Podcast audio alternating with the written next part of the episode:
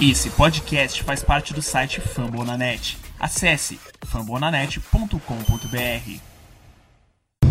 Fly, Eagles Fly. A águia voou. Está no ar mais um Greencast, o podcast oficial da torcida do Philadelphia Eagles no Brasil.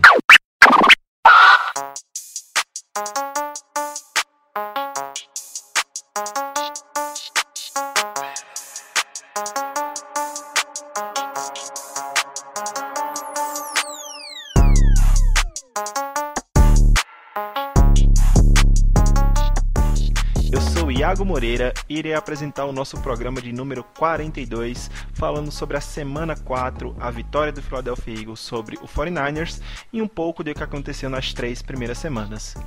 Para me acompanhar nessa jornada das quatro primeiras semanas da NFL, eu tenho aqui na mesa a companhia dele, Eduardo Guimarães. Tudo bem, Edu? Tudo bem, Iago? Prazerzão estar aqui de volta, né? Nós todos, né? Estamos gravando novamente. Vamos comentar desse Eagles aí. É verdade. E também temos aqui a presença dela, a rainha do caos, Debs Neres. Tudo bom, Débora? Tudo ótimo, prazer estar de volta depois de um ano sem gravar. E eu gostaria de dizer que estamos há dois dias sem perder. Isso é um, uma grande coisa. É um recorde né, na Filadélfia. E para completar a mesa de hoje, temos a mais nova adição do Greencast BR, vindo diretamente lá do No Flags. Quem acompanha o No Flags já conhece ele. Escreve textos, participa dos programas. É o Luca de Biase. Tudo bom? Seja bem-vindo, Luca. Opa, boa noite, Iago, Edu, Débora, todo mundo que está escutando aí. Prazerzão estar podendo participar aqui do. Não só do podcast, mas todo o projeto do Wincast geral. Muito feliz de fazer parte da equipe agora. É isso aí, vamos juntos. A mais nova adição. Juntamente dele também tem a Hanna, que vai escrever textos pra gente. Sempre que puder, vai participar aqui. Mas é isso aí. Antes da gente falar sobre Philadelphia Eagles, vamos para os nossos recados.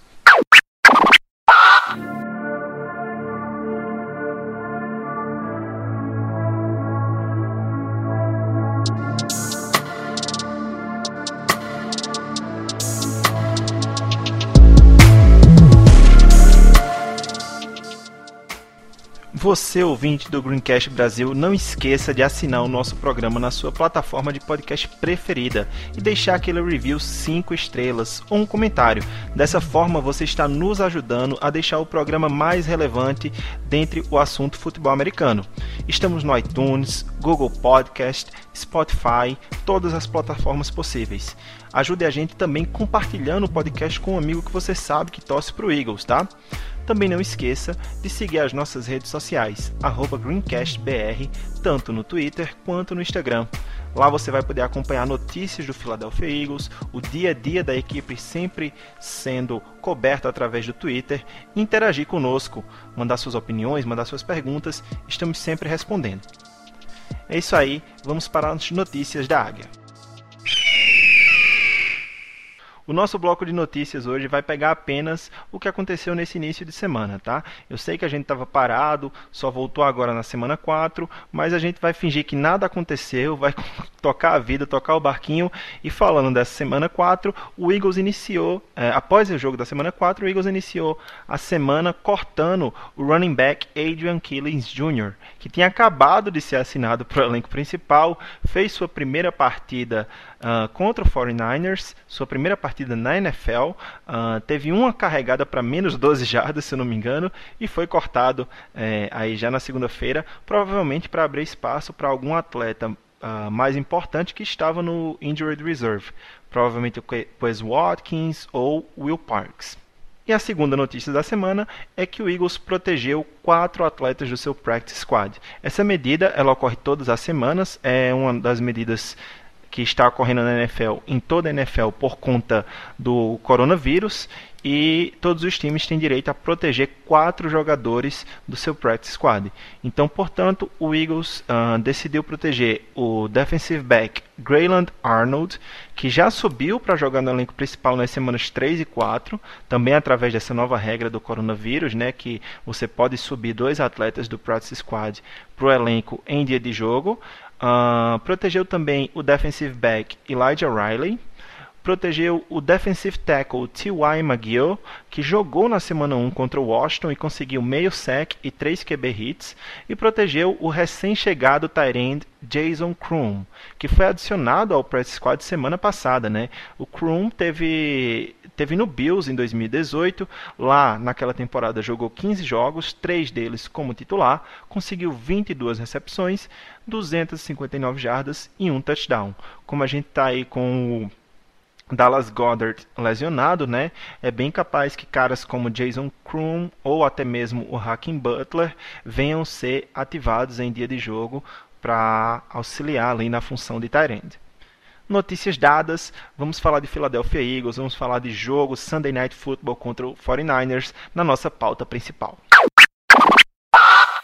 E antes de falar diretamente do jogo contra o 49ers, a gente vai fazer um pequeno preâmbulo dessas três primeiras semanas que ficamos ausentes, né? Realmente foi um início de temporada frustrante para o torcedor do Philadelphia Eagles. A gente teve três jogos, nenhuma vitória nas três primeiras semanas.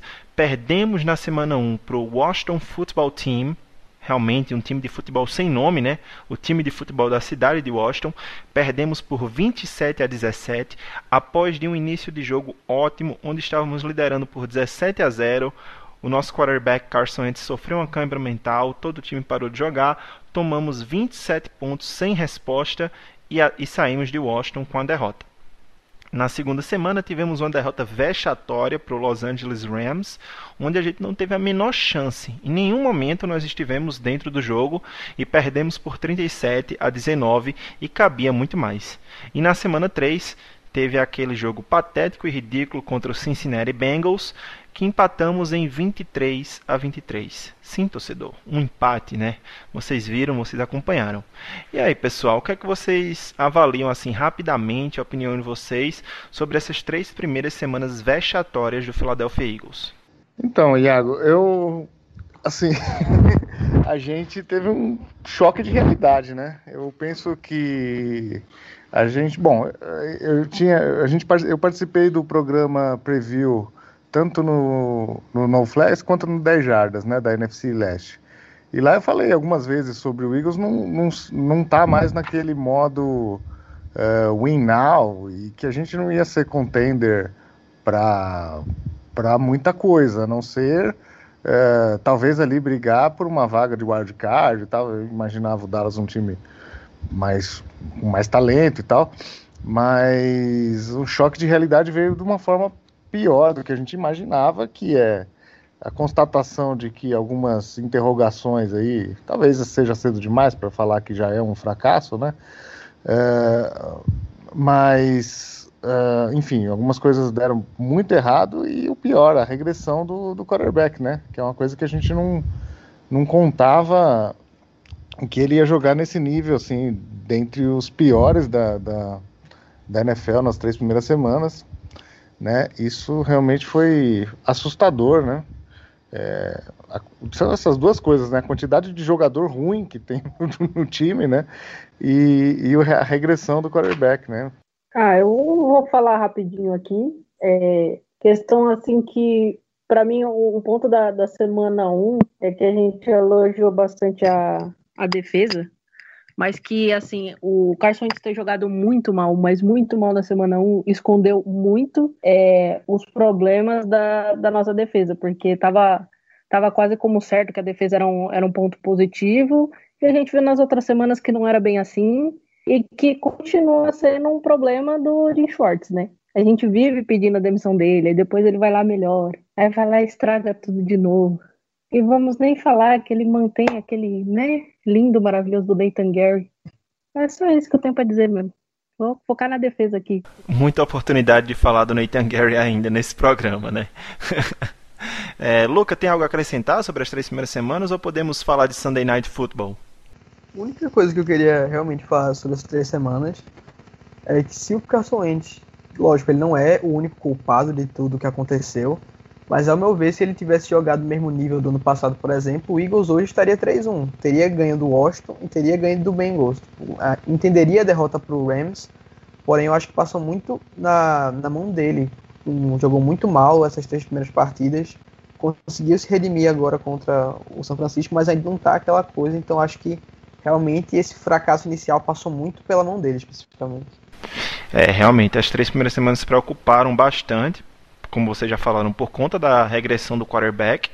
É, assustou todo mundo, até porque os dois primeiros, o começo do jogo contra o Washington, ele estava muito bem e dali em diante foi ladeira abaixo, né? Ele jogou muito, muito mal e realmente é, não tenho dúvidas que o jogo contra o Washington está nas mãos dele, é culpa dele. E o jogo contra o Bengals, aí eu acho também tem um pouco de coaching staff no meio, tem muitas outras coisas que influenciaram ali naquele jogo, tá? E depois dessas três semanas horríveis, o Eagles conseguiu uma pequena redenção nesse último domingo no Sunday Night Football, jogando em São Francisco contra o 49ers o Eagles conseguiu a sua primeira vitória e, estranhamente, com o recorde 1-2-1, é o líder da NFC East. Falando um pouco sobre esse jogo, né? O jogo começou com um, um time mais atento, mais ligado ao que me pareceu. Uh, logo no primeiro quarto, o time teve um bom drive ali no final do primeiro quarto e conseguiu um touchdown com o Carson Wentz correndo para 11 jardas. E o Doug Peterson ficou chateado com o que falaram dele da, da semana do empate contra o Bengals dele não ter tido coragem suficiente de chutar o field goal ou tentar uma quarta descida ou qualquer outra coisa. E ele foi para uma conversão de dois pontos no primeiro touchdown da partida. Essa conversão de dois pontos foi um sucesso, né? Um passe para o Zach Ertz. É, que converteu os dois pontos e teve um bloco do Travis Fulgham nessa jogada incrível. Ele arrastou o cara até o fundo da end zone. Logo após esse 8 a 0 começar o jogo assim, o Eagles tomou um touchdown patético e ao mesmo tempo é, plasticamente muito bonito do Brandon Ayuk. Uh, o Brandon Ayuk recebeu uh, a bola para correr, é um wide receiver, mas recebeu a bola para carregar, para correr e conseguiu ali 38 jardas e um hurdle por, por cima do Marcos Epps, que saiu no lado errado da foto, levando o jogo assim para 8 a 7. Depois Nick Mullins conseguiu um touchdown para George Kittle virando o jogo no terceiro quarto para o 49ers, 14 a 8. O Eagles converteu um field goal de 35 jardas com Jake Elliott, 11 a 14. E depois o momento do jogo aconteceu. No quarto quarto, faltando 5 minutos e 50 segundos para o fim da partida, o Carson Wentz encontrou o jogador Travis Fulgham.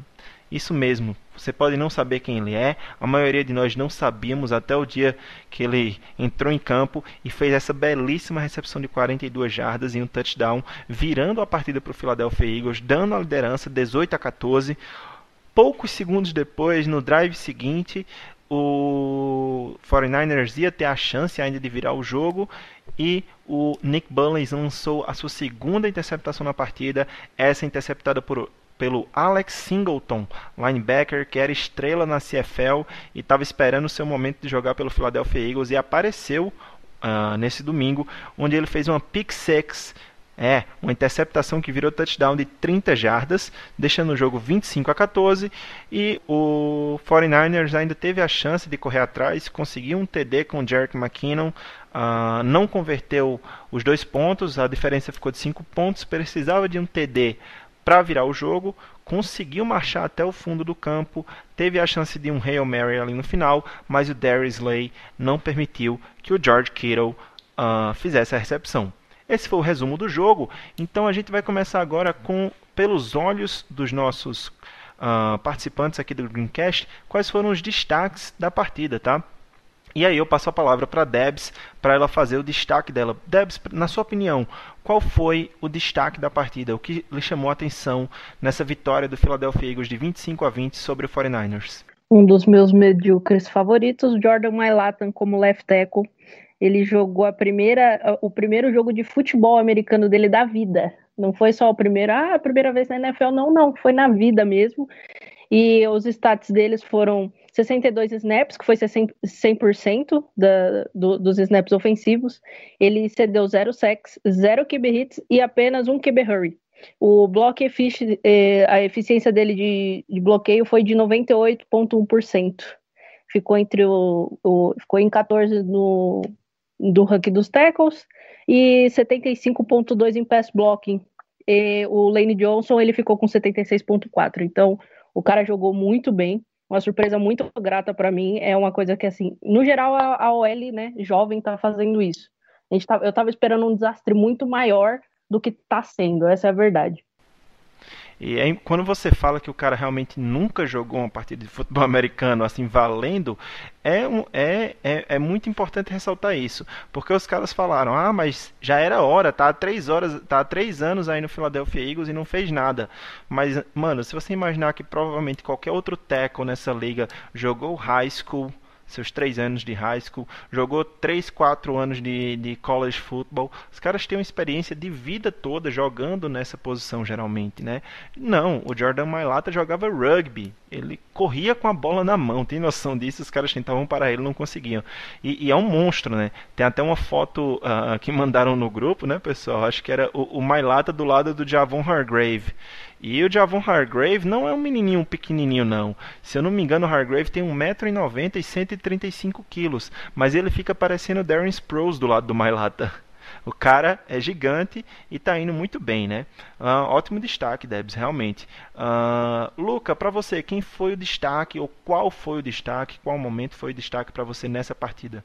Então, Iago, eu separei dois destaques, na verdade. O primeiro, primeiro foi o Travis Fulgham, o wide receiver calouro, primeiro ano dele, primeiro jogo dele como profissional, na verdade, também, com duas recepções, 57 jardas para um touchdown. A recepção dele para o touchdown foi uma recepção muito bonita, um passe de 40 jardas. O passe foi muito bom também. E é interessante você ver a química que o Ents sempre consegue com esses jogadores, esses recebedores, como eu posso dizer, que são subestimados, que são jogadores que não tiveram muita oportunidade, o Wentz às vezes se dá muito bem com eles. E também o meu outro destaque foi justamente para o Carson Wentz. Você conseguia ver nele essa parte uma confiança muito maior do que nos outros jogos. Ele conseguiu 193 jardas, 18 passes completados de 28 tentados, um touchdown, uma interceptação num passe desviado e um QBR de 73.7. Então esses são os meus destaques, assim, principalmente a confiança do Carson Wentz e a química que ele acaba conseguindo com esses recebedores mais fracos assim do elenco. Falar um pouco sobre Travis Fulgham, apenas uma pequena correção, né? Ele não é um rookie, né? Ele foi draftado em 2019 pelo Lions uma, uma, escolha de sexto round, mas ele não foi muito utilizado lá. Chegou até jogar algumas partidas, teve três targets, ou seja, três passes lançados em sua direção, mas nenhuma uh, recepção. Já no Philadelphia Eagles a história tem sido diferente. Né? O primeiro jogo que ele entrou em campo, ele conseguiu as duas recepções que você falou e o touchdown belíssimo, né? uma bela bola.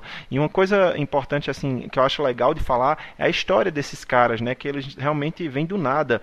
O, o, o Travis Fulgham, que veio da Universidade de Old Dominion, ele foi um Alcon em Old Dominion. O que é um Alcon, para quem não sabe? É um atleta que ele vira parte do time sem ter sido recrutado de forma alguma ou sem ter recebido nenhum tipo de, de bolsa escolar atlética, né?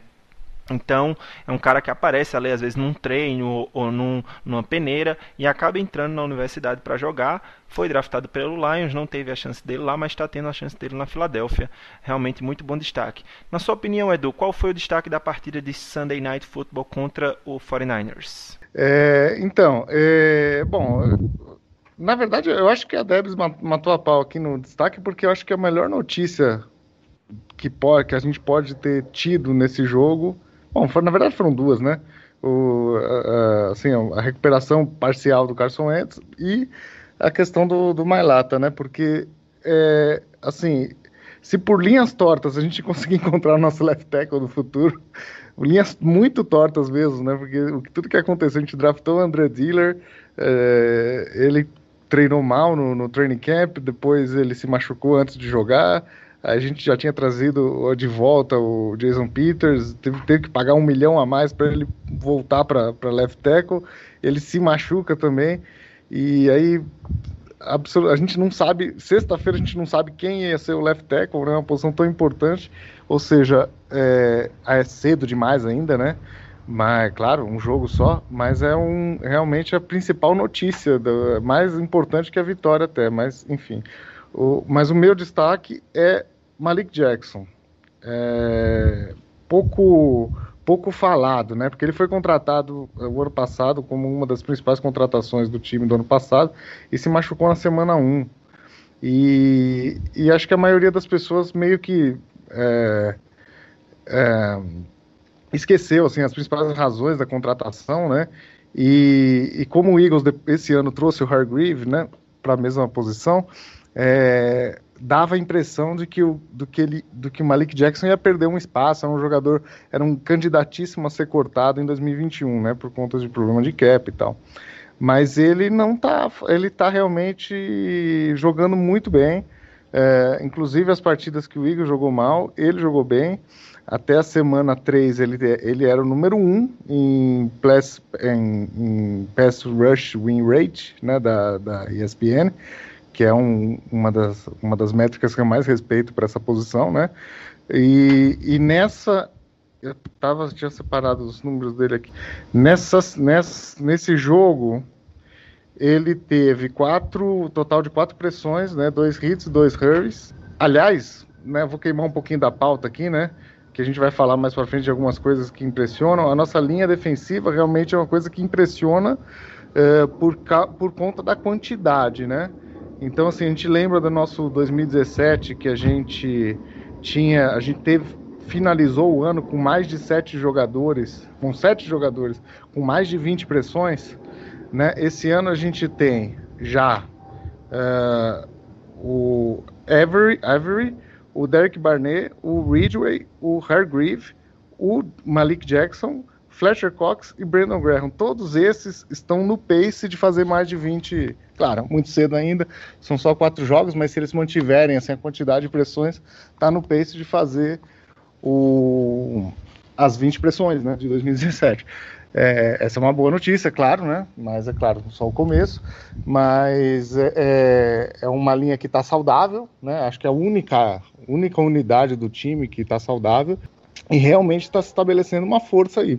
Realmente, é, é, impressiona. A gente citou Dois destaques do lado da bola ofensivo. Jordan Mailata, Travis Fulgham e, e Carson Wentz para o Luca. E agora o, o, Edu trouxe para o lado da bola defensivo. E meu destaque também vai ser do lado defensivo da bola. É, meu destaque da partida contra o 49ers é o Gennard Avery. Porque o cara teve apenas 16 snaps conseguiu nesses 16 snaps 5 QB hits e um sack. Ou seja, parece que se ele for utilizado da forma correta, aquela escolha de quarto round que a gente pagou por ele vai valer de algo, tá? Uma coisa que eu queria adicionar antes da gente ir para as impressões gerais do jogo é que a Debs falou do Jordan Mailata e o Edu complementou dessa, da questão da OL, né? Um outro jogador que tem impressionado muito nessas quatro primeiras semanas é o Nate Herbig. O Nate Herbig, que tinha sido draftado para ser ali, quem sabe, um futuro center, já assumiu a posição de right guard nas primeiras semanas e foi muito bem teve o melhor pass block nas duas primeiras semanas de toda a linha defensiva do, do Eagles, não cedeu nenhum sec, não cedeu é, pressões nas duas primeiras semanas. Aí teve que ir para left guard quando Isaac Selmalo se contundiu e tá dando conta do recado. Ou seja, além do Jordan Mailata, parece que a gente conseguiu achar aí outro diamante bruto para ser lapidado, que é o Nate Herbig. E, e, e, um detalhe, né? São dois offensive linemen gigantescos, né? Uh, então, a gente deu aqui nossos destaques da partida, agora a gente vai passar para as impressões gerais. Eu queria ouvir as opiniões de vocês, o que é que mais agradou nessa partida, o que não agradou, o que é que vocês conseguiram ver de evolução. É, ou então até outros destaques que, que acho que a gente não passou aqui nessa, nessa primeira parte. É, vamos abrir a mesa agora, vai ser mais um aquele papo aberto mesmo para a gente discutir o que acharam da partida, né? Eu, eu é, se for para levantar a bola aqui para vocês cortarem, na minha opinião teve uma evolução realmente, mas eu acho que ainda é muito pouco é, esse time em quatro jogos não conseguiu me impressionar ainda. É, não que eu esperasse grandes coisas, como o Edu falou, que nos previews que ele participou lá no No Flags e no 10 Jardas, ele já esperava que o time fosse ser ali mediano, razoável, né, para quem sabe competir pelo wild card, até por conta da divisão ser um pouco mais fraca.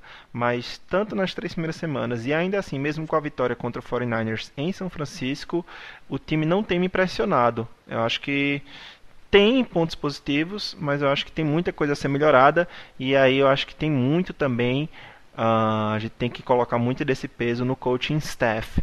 Eu não consigo ver muita evolução nesse time durante essas quatro semanas.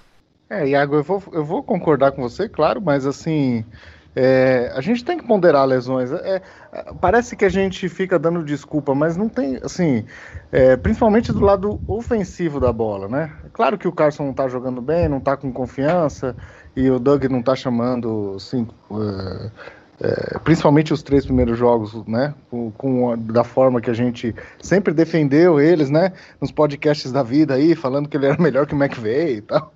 E, e eu, agora a gente fica um pouco constrangido até com essa, com essa, com essa opinião nossa, né?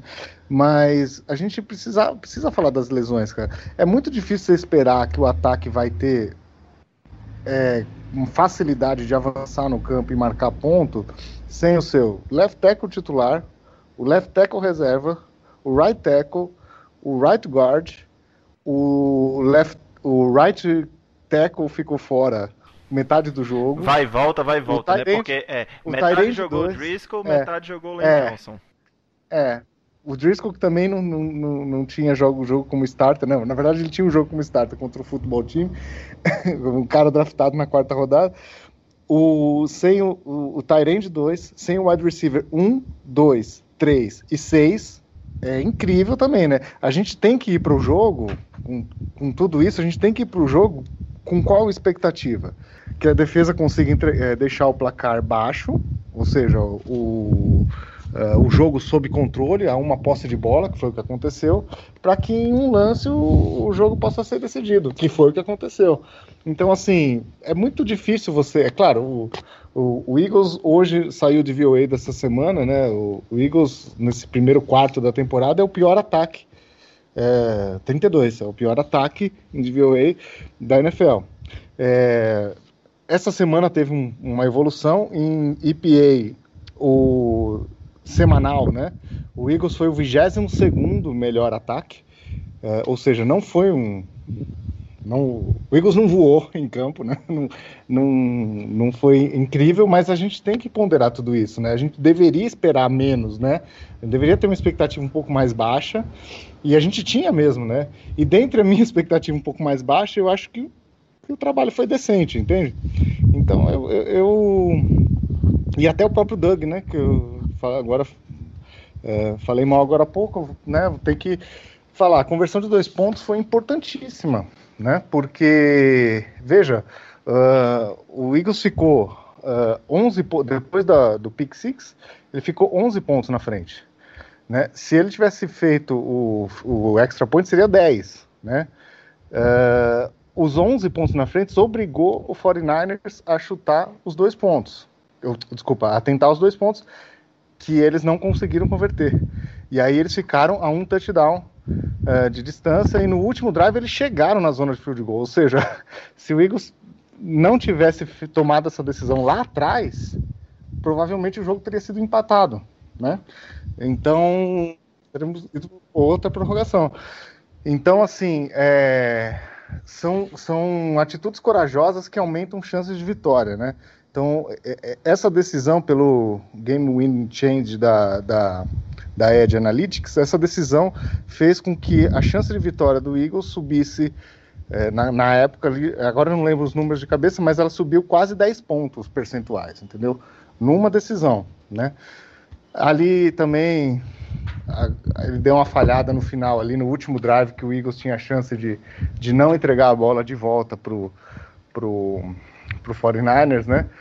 Que foi inexplicável as chamadas que, que ele fez com, é, com faltando dois minutos, né? Principalmente aquela que faltava dois minutos e dois segundos, que de qualquer jeito o relógio ia parar, né? É, então é, o Eagles podia ter vendido uma, sabe, uma, ter feito alguma coisa mais criativa, ter feito um passe ou não ter, não ter mostrado tão claramente que ia ser uma corrida e foi uma corrida com o Clement e aí o, jogo parou, e depois uma outra corrida com o Clemens. Quer dizer, é, e também as chamadas do Eagles na, na, na zona de field goal são, eu não sei, parece que dá tudo errado quando o Eagles entra na zona de field goal, que é uma zona importante, porque é uma zona que você já tem ponto garantido, né? Aí aquele, aquela corrida pro, pro Killings para menos 12 jardas, né? Um, o, time, um, um, o fumble, o, o time fumble teve do, erros... do o time está tendo erros cruciais é. em alguns momentos importantes de partidas, é. né? Isso aconteceu contra o Bengals no field goal, que o Matt Pryor hum. cometeu o false start. Sim, sim. E aconteceu é. dois drive killers contra o 49ers, dois é. drive killers importantes, sim. né? Com faltas o ou erros mentais. Do, o fumble do, do, do, do Hurts, que não foi falha do, do Hurts, também foi um lance que a gente estava ali próximo da zona de field goal e a gente andou para trás de novo. Então, assim, isso é deixar ponto no placar, né? Então, é isso que eu, que eu quero dizer. Dou um alento assim para a chamada do Doug, foi bem melhor esse jogo, né? E esse, essas atitude, essa atitude corajosa na, na conversão de dois pontos. E nas chamadas em geral, mas realmente as falhas de jogadores até experientes, né? Que nem o Jason Kelsey, que, que errou o, o, snap, né? Duas é... vezes, né? Teve o um snap também é... pro Carson Wentz que passou, que foi um long snap, né? É. Pensou que o Carson Wentz era um Panther. É, essa foi no final do, do segundo quarto? Foi no final do segundo quarto, sim, né? creio que sim. Que o Eagles ficou a terceira para 30 e poucas, se eu não me engano. Isso. Que aí ele correu, ele fez um read-off, correu com o Hurts a terceira e avançou. Essa foi ótima. Foi ótima essa chamada. 14 com um minuto de é, com um minuto de relógio, ele deu uma corridinha com o Hurts de 14 jardas, posicionou o Panther, que aliás é um puta de um Panther, né? Vamos falar a verdade. E o Panther foi lá e botou os caras ali no, no na linha de 10 jardas. Eles começaram na linha de 5 jardas, Edu, com o Panther. 5 jardas. 5 jardas, isso. Então, Tudo graças a Com um minuto do, do Hurts, final, né? é do Hertz. Então foi uma excelente chamada também no final. Então, quer dizer, acho que tem mais pontos positivos aí, né? E, e, e dá para falar também do, do Carson Wentz para recuperar a confiança. Boa notícia é a recuperação da confiança, ele com mobilidade de novo, ele, fora do ele com confiança para correr, fora do pocket, em movimento, errando uns passes besta ainda, jogando no pé do, do recebedor ou na lua. Ele mas pelo menos ele não quis ser herói, jogou a bola fora quando tinha que jogar, entendeu? Então, assim, tá ainda no. no, no não tá no, no grande momento da carreira dele, mas também a gente tem que levar em conta o entorno, que é todos esses problemas que eu falei. Cara, é, são quatro são quatro jogadores de linha ofensiva de desfalque. Né? O Edu, Nesse, só para ficar claro pro ouvinte, só para ficar claro pro ouvinte, deixa eu dar nome aos bois, tá? É, pro ouvinte ter noção da dimensão do que a gente está perdendo em, em, em força, né, em jogadores. A gente perdeu, ainda no training camp, o nosso left tackle titular, Andre Dillard. E aí teve toda a novela do Jason Peters de mover de right guard para left tackle, pediu mais dinheiro, não vai dar mais dinheiro, deram mais dinheiro, vai Jason Peters para left tackle e estava tendo atuações ridículas, mas também machucou. Então aí já perdemos dois left tackles. Continuando na linha, left guard titular, recebeu contra, é, extensão contratual ano passado, vinha jogando muito bem, era um cara seguro, não é um, um, dos melhores do mundo, mas é o titular e vinha jogando muito bem. Isaac Selmalo também se machuca. Uh, Brandon Brooks, voltando de lesão ainda antes do training camp, sofre mais uma lesão que acabou a temporada. Não teremos Brandon Brooks, um dos melhores guards dessa liga, discutivelmente top 3, sem dúvidas, mas perdemos nosso right guard titular antes mesmo da temporada começar. Só aí já vai três jogadores de linha. Aí a gente vai para right tackle. Uh, um mês antes da temporada começar, Lane Johnson tem que fazer uma cirurgia de limpeza ali de cartilagem no tornozelo e parece que essa semana ele sentiu bastante. Ficou vai e volta, vai e volta. Sai Lane Johnson, entra Jack Driscoll. Sem contar isso, também perdemos força nos nossos playmakers. A gente não pôde contar com Deshaun Jackson, wide receiver 1 do time, Alshon Jeffrey, wide receiver número 2, e Jalen Rager, wide receiver número 3, que seria assim, e isso eu digo 1, 2 e 3, projetados antes da temporada começar, né? Uh, e também o J.J. Arcega Whiteside. Não que fosse fazer muita diferença, né? Mas tá lá em campo. E ainda por cima, a gente sabe que é um time que usa muito 12 personnel, dois tight em campo. Perdemos o Dallas Goddard. Ou seja, realmente é muita força que o time perde, e aí realmente isso pode explicar um pouco dessa mediocridade durante essas semanas, mas é, o Edu conseguiu passar um, um alento bom para a gente relativo a esse ataque. Né? Realmente é, é uma visão. É, é, até estranho escutar o Edu sendo relativamente otimista, né? mas é uma visão que a gente precisa ter é, de analisar a situação é, na big picture, né, como um todo. Essa minha fama não é justa, viu? Eu só, eu só tento ser realista, mas essa minha fama não é justa. Não sou pessimista, não. Naquele run pro Super Bowl ali, eu tava pessimista no, no, na semana 16, 17, aquele jogo horrível contra o Oakland e tal. Mas depois que ganhou do Atlanta, eu fui, eu fui, eu entrei pro bonde bonito ali. Tanto que eu achava que a gente ia ganhar o Super Bowl. É, isso que importa. E, mas ainda falando de Sunday Night Football, vamos dar esse passo aqui para os demais passar as impressões deles. É, Luca e Debs, a mesa está aberta para vocês falarem o que acharam dessa partida, o, como os olhos de vocês enxergaram essa vitória de 25 a 20 sobre o 49ers. Olha, eu enxerguei a vitória como necessária, não importa como, quando, ou a gente jogando bem, mal. É, gostei da, da, da evolução. É, eu, eu achava que nas outras semanas o, o Doug devia chamar um pouco mais a corrida para dar um pouco de confiança pro Ents, porque mesmo, tipo, você tá vendo que seu quarterback tá errando, né? E aí vai lá e ainda bota ele para passar mais, você sabe que ele vai errar mais. Você mina a confiança do cara, essa é a verdade. O Doug tinha que bater no peito e falar assim: olha, Wentz, você não tá bem? Não tá? Então a gente vai botar corrida, uns passes fáceis. Se você errar, beleza, mas a gente tá, tá com você. E essa não, não, pelo menos não foi a impressão que eu tive, né? Já nesse jogo é, do, do 49ers, teve uma evolução grande por parte do Wentz, graças também as chamadas do Duck, ele errou em algumas que, nossa, antes do snap dava, pra, dava a sensação de que ia dar errado, né? Ele largou um pouco a corrida, que o Miles Sanders ficou tipo uns 15 snaps fora, não sei nem o porquê, não, não fui atrás para ver. Só que para mim, assim, é um destaque muito ruim, não só do, né, do, do jogo contra o 49ers, mas dos, dos outros jogos, é os linebackers. Duke Riley e Nathan Gary não, não tem condições sabe? Nossa São senhora. dois jogadores assim. Você sabe que vai dar ruim. Você tem. É, o, o TJ Ward se machucou, né? Então, mas você tem dois linebackers que você draftou que não tá tendo nem chance, que é o Sean Bradley e o Jatavis Brown, se eu não me engano. Davian Taylor. Cara, Davian Taylor. E, Jatavis Brown é o que veio na free agency e aposentou, antes mesmo de jogar. Isso, tava confundindo aí, pra você ver como é que tá a situação. A gente não usa os caras. Aí você vai ver report lá do Jim Shorts falando, não, eles estão acertando, porque estão falando, mas o cara não larga o osso do Nathan Gary. Hoje ele já elogiou o Nathan Gary, falando que a culpa não é dele, a culpa é de quem? O, o cara tem 19 targets e ele deixou, deixou as 19 recepções. Eu não sei quantos TD tem em cima dele, um pelo menos. O cara é horrível, o Jim Shorts tem muita culpa disso. Ele, ele, ele se apega muito a uns caras que o, o, o Howie tem que falar alguma coisa, falar assim, ó, a gente tá vendo aqui, analisando aqui, esse jogador não presta pra porra nenhuma.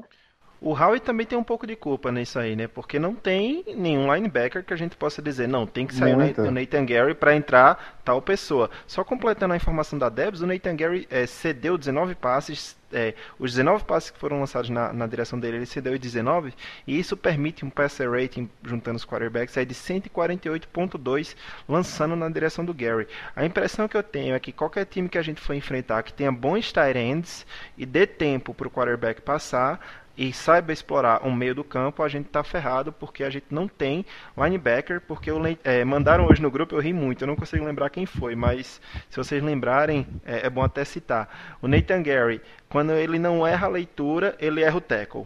Eu, é, tá chegando no nível do adversário mirar o, o 47, né?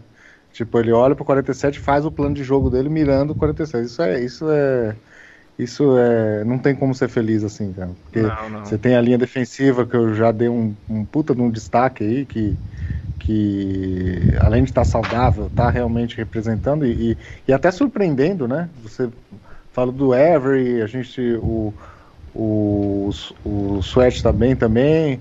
Assim, é, a rotação tá muito boa. O, sabe, o Hargreave começou um pouco abaixo, porque ele estava machucado, não jogou o primeiro jogo, né? Se não me engano. Isso, ficou não fora. Lesão no peitoral. É. É incrível, é, né? Tem cara, o cara nunca se lesionou na vida inteira, aí chega é. no Eagles e lesiona, né? É, mas esse jogo ele já voltou já na, na, na, rotação, mas o Malik Jackson já pegou a posição, né? Ah, essa linha defensiva é muito promissora, né? Ela é muito é, talentosa e com, e com, gente, com muita gente, né?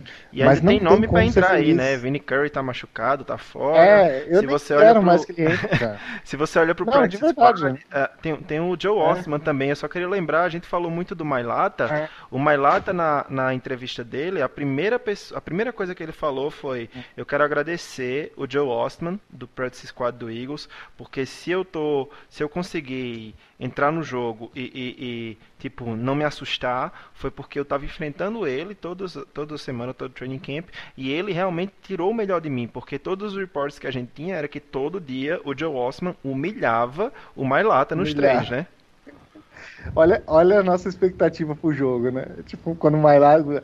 O left tackle é o Mailata. A gente lembrou dos reportes do training camp e falou: ah, não vai dar certo, não. Por isso que eu, por isso que eu falei que essa notícia do Mailata ter jogado bem, não ter se assustado com o Sunday Night, talvez tenha sido a, a grande notícia para a franquia, né? Que é tão importante um left tackle, né? E a gente tem seríssimas desconfianças do André Diller, né? E a situação, sabe? Se, se a gente tiver que atrás um left tackle de novo, putz, não é fácil encontrar, entendeu? E você tem que investir primeiro, first round. É, e mesmo assim não é garantido. Você vê o, o do Giants não tá jogando bem, o cara foi quarta escolha geral, não tá jogando bem. Assim, cara, é difícil. Left tackle é uma coisa difícil, né? Se, se a gente conseguir. Se, se, se, esse, se essa história de, de, de, Como chama? De princesa, né? História de Cinderela lá. Cinderela Story. Do, é, é. Do, do, do jogador de rugby que não que não sabia nem a regra do futebol americano, se isso aí se transformar no left tackle do futuro do Eagles. Vai vir um filme Invincible 2, pro Paulo Mancha é. falar. Invincible 2. Ô, falando em história de Cinderela, e o nosso Greg Wizard, hein? Parece que o cara virou ele... alvo de segurança doentes, né? Ah, é o alvo que tem. E no, no final da, da season passada já era ele, né? Então é uma coisa que o Ent já tem química. É, é Greg Wizard para sempre. Nossa, não é, sai mais do time. Eu tava lembrando de podcasts que a gente gravou e que ele era cortado todo o training camp, a gente, e eu e a Debs pedindo, mano, não tem como ser pior do que esses caras que estão aí. Deixa o Greg Ward no time, deixa o Greg Ward no time. Parece que realmente ele conseguiu ali. Ah, velho, é, é, eu não tô querendo dizer que ele é o melhor receiver do mundo, nem nada do tipo, mas ele é um cara que tá sendo é, útil. Ele tá é um cara de segurança. Você vê, ele faz, ele faz o básico e faz bem feito. Ele tá sempre livre, ele aparece, ele não dropa a bola. Ele já faz mais que o Sega aí, que foi segundo round. Porra, quer isso. mais que isso? É, eu já tô esperando a extensão de contrato, só isso, que eu não quero perder esse cara. É um alvozinho de segurança ali, tranquilo. E, e você, Louca, quais são suas impressões gerais assim do jogo de, de domingo? Você tá tão calado, tão quieto aí, a gente quer ouvir sua voz. É, então, para mim, um dos destaques principais tem que ser o Dez Slay. Ele é sensacional. Chega estranho você, como torcedor do Eagles, ter um, um jogador de secundária que você pode contar, tirando com o Malcolm Jenkins nas últimas temporadas. Quando se fala de cornerback, a gente não tinha ninguém que a gente olhasse e pensasse, pô, esse cara realmente eu posso confiar que ele vai conseguir parar um, um Julio Jones, vai parar um Mike Evans, o DeAndre Hopkins é um cara que tem capacidade para brigar com algum desses. Você não tinha, e a chegada do Slay deu isso pro, pro Eagles. Se você olhar, ele tem uma média de 30.5 jardas cedidas por jogo. E ele que cuidou do Robert Woods, cuidou do AJ Green, do Terry McLaurin, do Washington Football Team, que é um ótimo recebedor. Então, finalmente, a torcida tem aquele jogador de secundária que você pode confiar o outro destaque também, assim, que eu gostei de falar era justamente o Greg Ward, que ele, para mim, desde a época de Practice Squad, eu sempre gostei muito dele, a história de que ele era quarterback, depois virou recebedor. Sempre gostei muito dele. Ano passado conseguiu um touchdown espetacular contra o, até então, o Washington Redskins. O touchdown que, inclusive, deu pra gente a vaga nos playoffs. Então, realmente, é um alvo espetacular que está conseguindo ir bem. Jogo passado contra a equipe do Bengals, conseguiu o primeiro o wide receiver recebeu o touchdown do Eagles nessa temporada foi o Greg Ward, o outro foi o Travis Fuga no jogo passado. Mas principalmente de destaque é o Slay. Slay para mim é a peça fundamental desse time do Eagles na defesa. Para mim, inclusive, até mais importante para o Fletcher Cox nessa campanha até então. É, o Slay trouxe um pouco de paz e segurança para o que a gente não tinha antes, né? Qualquer jogo que a gente fosse ter contra um wide receiver mais rápido ou que tinha muitas jardas, geralmente, a gente já ficava muito preocupado, porque não tinha como a gente saber como o time ia agir, né? Aí o que isso está acontecendo, o que está causando, né, Edu? Pelo, se eu não me engano, não sei se você tem esses números aí do DVOA, parece que nosso time é um dos melhores da liga marcando os receivers número 1 e um dos piores marcando os receivers número 2, é isso? É, isso era semana 3, mas eu honestamente não vi aqui, vou vejo isso agora. Vai falando um pouquinho. Enquanto, é, enquanto você vai falando, só pra gente fechar aqui, eu acho que a gente fal, é, desse jogo contra o 49ers, só tem um último destaque que a gente não pode deixar passar, né, que é o Alex Singleton, né? Como a Debs falou, é, nosso grupo de linebackers é muito fraco, é, é a parte que mais preocupa da defesa, porque a gente tem hoje uma linha defensiva espetacular, com muitos jogadores rotacionando e dando resultado uma secundária é, que, que, é útil, servível, porque a gente tem um Slay que fecha um lado do campo. Eu acho que o Mills deveria voltar a jogar de cornerback, porque apesar de não ser um dos melhores corners da liga, é um cara que tem experiência, que, que, que tá ali no, no métier, sabe o jogo. É, o Rodney McLeod tem sido muito bom esse ano, tá jogando muito bem, realmente tá tentando é, calçar os sapatos dos Jenkins e assumir ali aquele comando da secundária. Não chega no nível ainda, mas tá indo muito bem o McLeod, o McLeod, uma impressão que eu tenho dele em campo é assim, todos os tackles que os linebackers perdia, ele vinha numa fúria lá de trás e descia o sarrafo em quem tava vindo. Isso. E, assim, eu, eu, eu umas quatro imagens na minha mente só no jogo contra o 49ers dele fazendo isso. E, tipo, passou pelos linebackers, ele tava descendo um sarrafo da defesa. É, o Kittle teve 15 recepções em 15 passes na direção dele, né? Os linebackers estavam oh, perdidos. Olha, deixa, oh, deixa eu só finalizar oh, aqui o pensamento, Edu, que eu já é, passo para tu. É, então, é. é e isso, essa fraqueza na posição do linebacker vai dar oportunidade, se os coaches deixarem, que outros caras apareçam. Como o TJ Edwards lesionou durante a partida, acabou entrando o Alex Singleton, que era tipo a grande estrela defensiva da CFL, mas fez a aposta de tentar jogar NFL. Uh, tá aí há dois anos no practice squad do Eagles, esse ano conseguiu fazer o roster, não era titular, mas está jogando e nessa partida conseguiu dois tackles for loss. Pareceu estar tá bem atento, assim, a principalmente ao jogo corrido. Não deu para ver muito dele no jogo aéreo ainda, mas na jogada que a bola foi assim na direção dele, claro, uma bola fácil de ser interceptada, mas que claramente o Nigel Bradham droparia, porque ele dropa, dropava todas as interceptações. O Singleton foi lá, pegou a bola e anotou seis pontos para o Eagles. E aí, só para falando daquela questão do, dos lançamentos em cima é, dos Isso. receivers 1 e 2 contra o Eagles, como é que fica, Edu? Olha só, então dados da, até a semana 4, né? Contando os quatro jogos, o Eagles é, marcando, cobrindo recebedores número 1, um, que é sempre o Slay, né? Aquele que segue o, o, o 1, pelo menos está assim por enquanto. Isso é uma coisa que o Schwartz mudou, isso é bom. Mas enfim, ele é o décimo da NFL, ou seja, um top 10, final top 10, com menos 10.2, ou seja, 10% acima do, da média da NFL. Cobrindo o wide receiver 2, é o 23 Avião, avião, o avião. Degrau. Fala de novo, fala de é, novo. Avião, tô perto, avião. Do, tô perto do Viracopos aqui. então, cobrindo o wide receiver 2, ele é o 23 é, ou seja, de 10 para 23. E cobrindo o tight que é uma responsabilidade que, que é, em boa parte do tempo é do linebacker. Adivinhem, meus amigos, qual que é a posição do Eagles cobrindo tight end? 32, sem dúvidas. 32, sem dúvida. é, pois é. Então isso mostra um pouco, é, confirma um pouco essa narrativa que a gente passou aqui hoje. Acho que a gente conseguiu resumir bem o que teve. Oh, fala, vai lá, Debs, pode falar, desculpa. Só falar uma coisa aqui que a gente não, não, não, não é de falar. A gente não falou muito em podcast, eu acho, mas o que a gente tem que falar assim que uma culpa do, do Howie é como a gente enterra talento, né? que só de cabeça que a gente podia ter um, um linebacker hoje chamado é, é, o LJ, LJ Ford, que eu já esqueci como é que fala em inglês. LJ Ford. Tá o Ford, que tá lá, isso, que tá lá no Ravens, fazendo jogada pra caralho. Eu e o Iago defendia ele aqui nesse podcast, falava que ele, ele tinha tudo para ser bom, que ele saiu de lá do Steelers com uns, uns 10 times querendo ele. Fomos lá, dispensamos para pegar porcaria do Orlando Skendrick. Vamos lá, o que, que, que, que, a gente tá? A tá se ferrando em, em, em linebacker e ele arrasando lá. Tem uns outros dois ou três jogadores, se for pensar, o Rasul Douglas também, de cornerback, tá jogando muito lá no, no Panthers. Tem o. Tinha um que era nosso, que foi pro Green Bay. Enfim, a gente Sullivan, né? estraga né?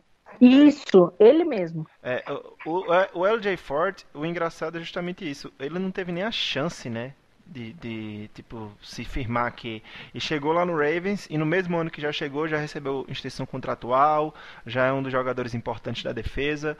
O, o Russell Douglas é o que a gente sempre falou aqui. Não é o melhor cornerback do mundo não é um CB1 é, ele era para ser utilizado de formas situacionais ou no esquema de zona. Tanto que ele tinha muita excelência na red zone, né? Então, ele jogando lá no esquema de zona, no, no Panthers, está sendo um dos melhores é, corners dessa temporada até aqui, tá? Quatro semanas. A amostragem é pequena, mas até agora ele não permitiu nenhuma uh, touchdown. Se tivesse jogando na Filadélfia, já teria permitido em cinco porque estava sendo utilizado da forma errada. Mas, enfim, uh, ah, para a gente não entrar em outros méritos aqui não se alongar demais, né? já temos 50 minutos de podcast, eu acho que a gente conseguiu resumir bem, destacar bem o que aconteceu nas partidas, remeter um pouco do que teve nas três primeiras semanas.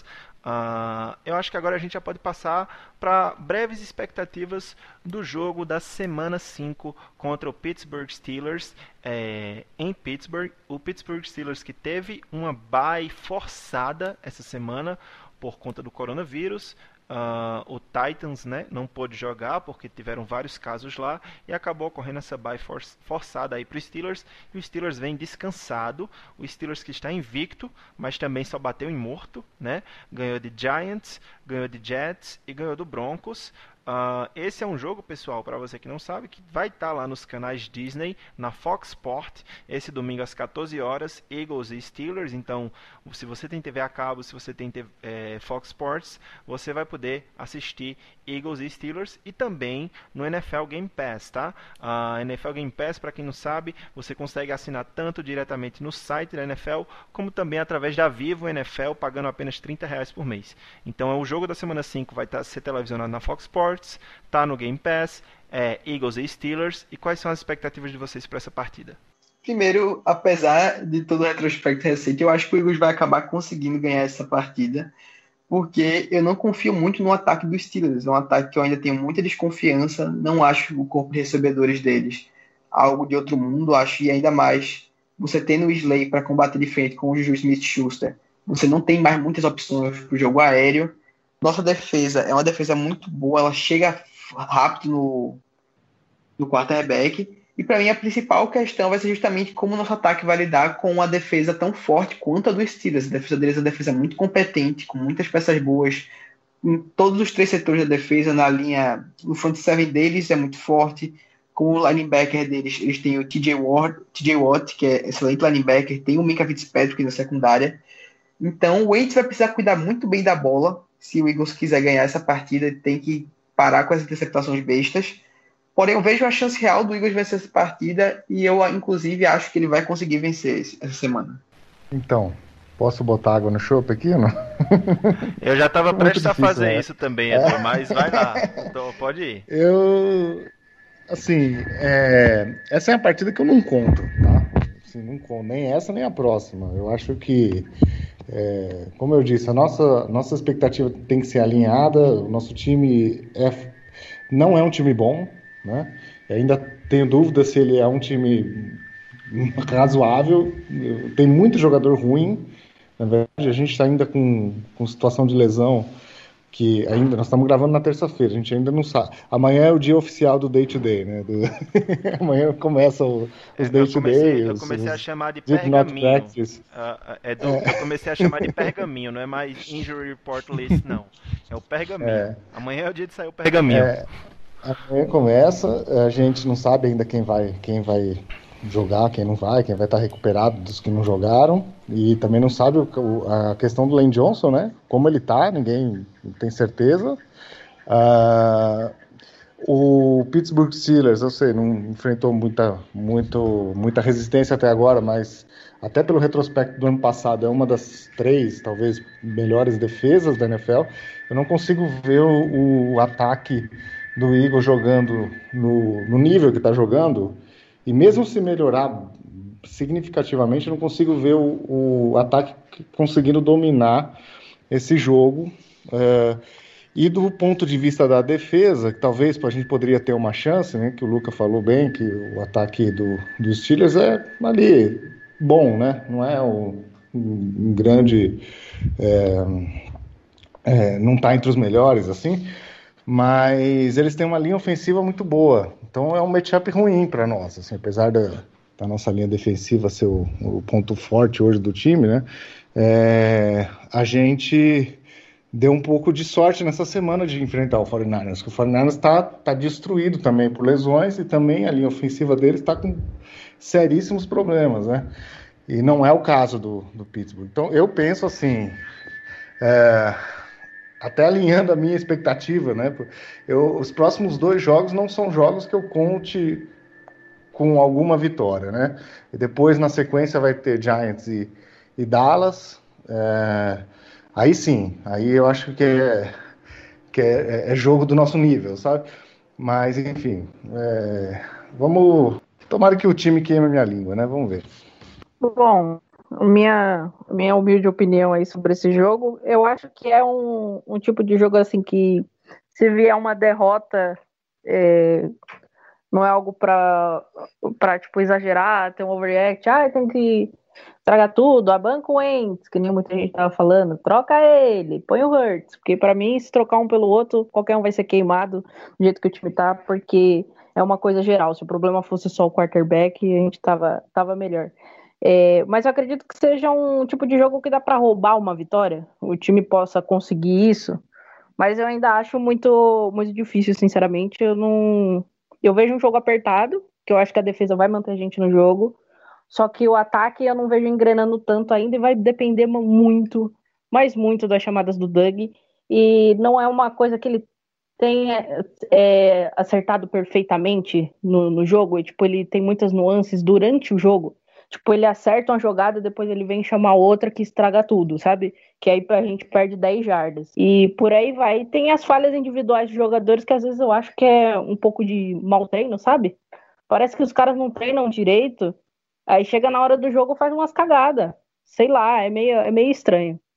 Antes de eu dar minha expectativa para semana 5, eu queria fazer uma pequena errata, né? Eu disse que o, o, Steelers tinha vencido Giants, Jets e Broncos, né? Na verdade, venceu Giants, Broncos e Texans, o que não muda muito, que o Texans também é um time sem vitória, né? Mas só bateu em morto e vai pegar um time que está meio morto-vivo, que é o nosso Philadelphia Eagles, digamos assim. Uh, assim como as expectativas de vocês, eu acho que esse é um jogo muito difícil para o Eagles vencer, uh, mas não impossível, né? A gente tem que alinhar nossas expectativas, como fala o Edu. Uh, a gente, o, que eu, o que eu quero ver nesse jogo? Eu quero ver o time continuar evoluindo. Mesmo que saia sem vitória, eu, é, eu, quero ver o time lutando, eu quero ver o time mostrando que pode jogar com esses times de igual para igual e não fazer o que fez contra o Rams, que foi um humilhação. O Rams passou o carro, ganhou facilmente. Uh, o, o Jared Goff saía do, rolava para o lado do pocket, fazia o rollout. É, a defesa ficava toda perdida. Era passe para o Woods, para o Cup, para qualquer um e acabou aí, pronto. Para os Tyrant que eu nunca ouvi falar na minha vida. Então, o que eu espero é isso, que o time continue evoluindo, mostre algo a mais, é, mostre essa evolução. Se vier a derrota, beleza, a gente não tem como ficar feliz com a derrota, né? Mas se vier, uh, como o Danidio lá do Fambonanet fala, o upset alert é a coisa mais legal que existe no futebol americano. Não existe nada mais legal do que o upset alert. Quando a gente viu aquele Dolphins batendo o, o Patriots com aquela... Uh, esse, o drill lá que você sai jogando a bola para um lado para o outro, né? Que eles falam e, e, e, vence. Não tem nada mais legal do que o upset alert. Então, é, hoje, se eu não me engano, nas casas de aposta, esse jogo está com uma vantagem de 7 pontos e meio ou é 7 pontos para os Steelers. Ou seja, é a mesma vantagem que tinha o 49ers, né? Isso, é a mesma vantagem que tinha o 49ers. Então, é. é, é um touchdown de diferença. É muita coisa na, no mundo das apostas? É.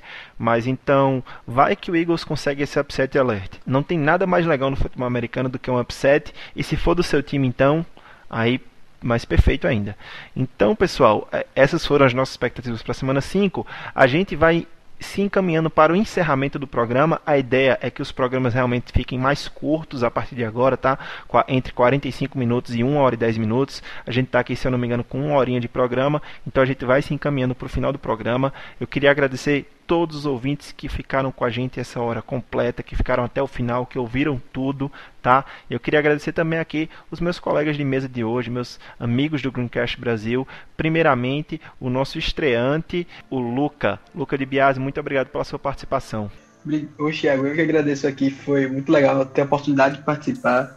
Espero poder vir aqui mais vezes e Fly Goes Fly, vamos que vamos e pode confiar que a vitória vem. o Luca é, entrou no modo empolgou já, viu? Precisou só de uma vitória para entrar no modo empolgou. Uh, queria agradecer também a rainha do caos, a Debs. Tava mais é, comedida hoje, Debs? Ah, eu, tô, eu tava mais calma. Que se a gente tivesse gravado ontem, eu já ia rolar uns xingos a mais, entendeu? Se fosse semana passada, eu tava preparando um monólogo pra descer o pau no Doug, no, no Carson. Ia ser no, no estilo Alborguete, era? Ia, ia ser 20 minutos de podcast só eu falando. Quem sabe onde acontece isso? Não sei, né? Nunca sabe se eu pegando o computador ficar. Mas por enquanto vai ser isso, eu tô mais calma, que com a vitória do Eagles não faz, né?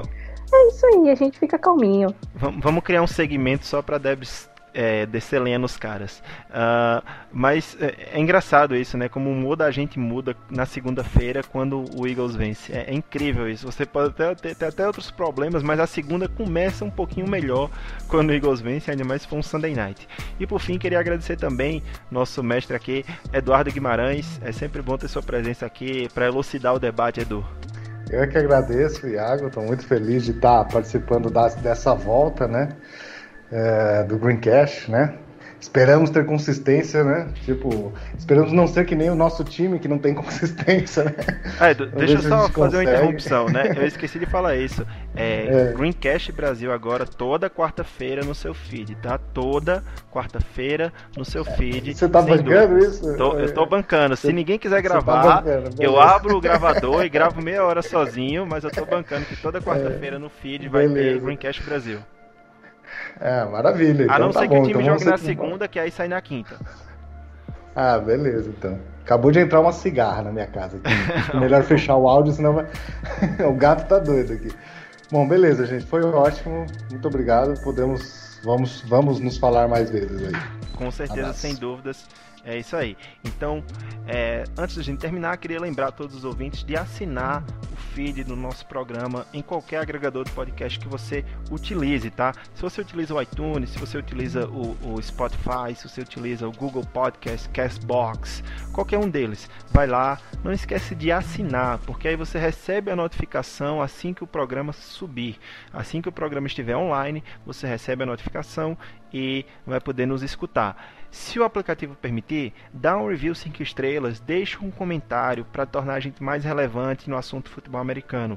E por fim, compartilha com os amigos e nos siga nas redes sociais. Por hoje é isso. A águia está pousando e vai saindo do ar mais um Greencast Brasil. Até a próxima e fly, Eagles fly!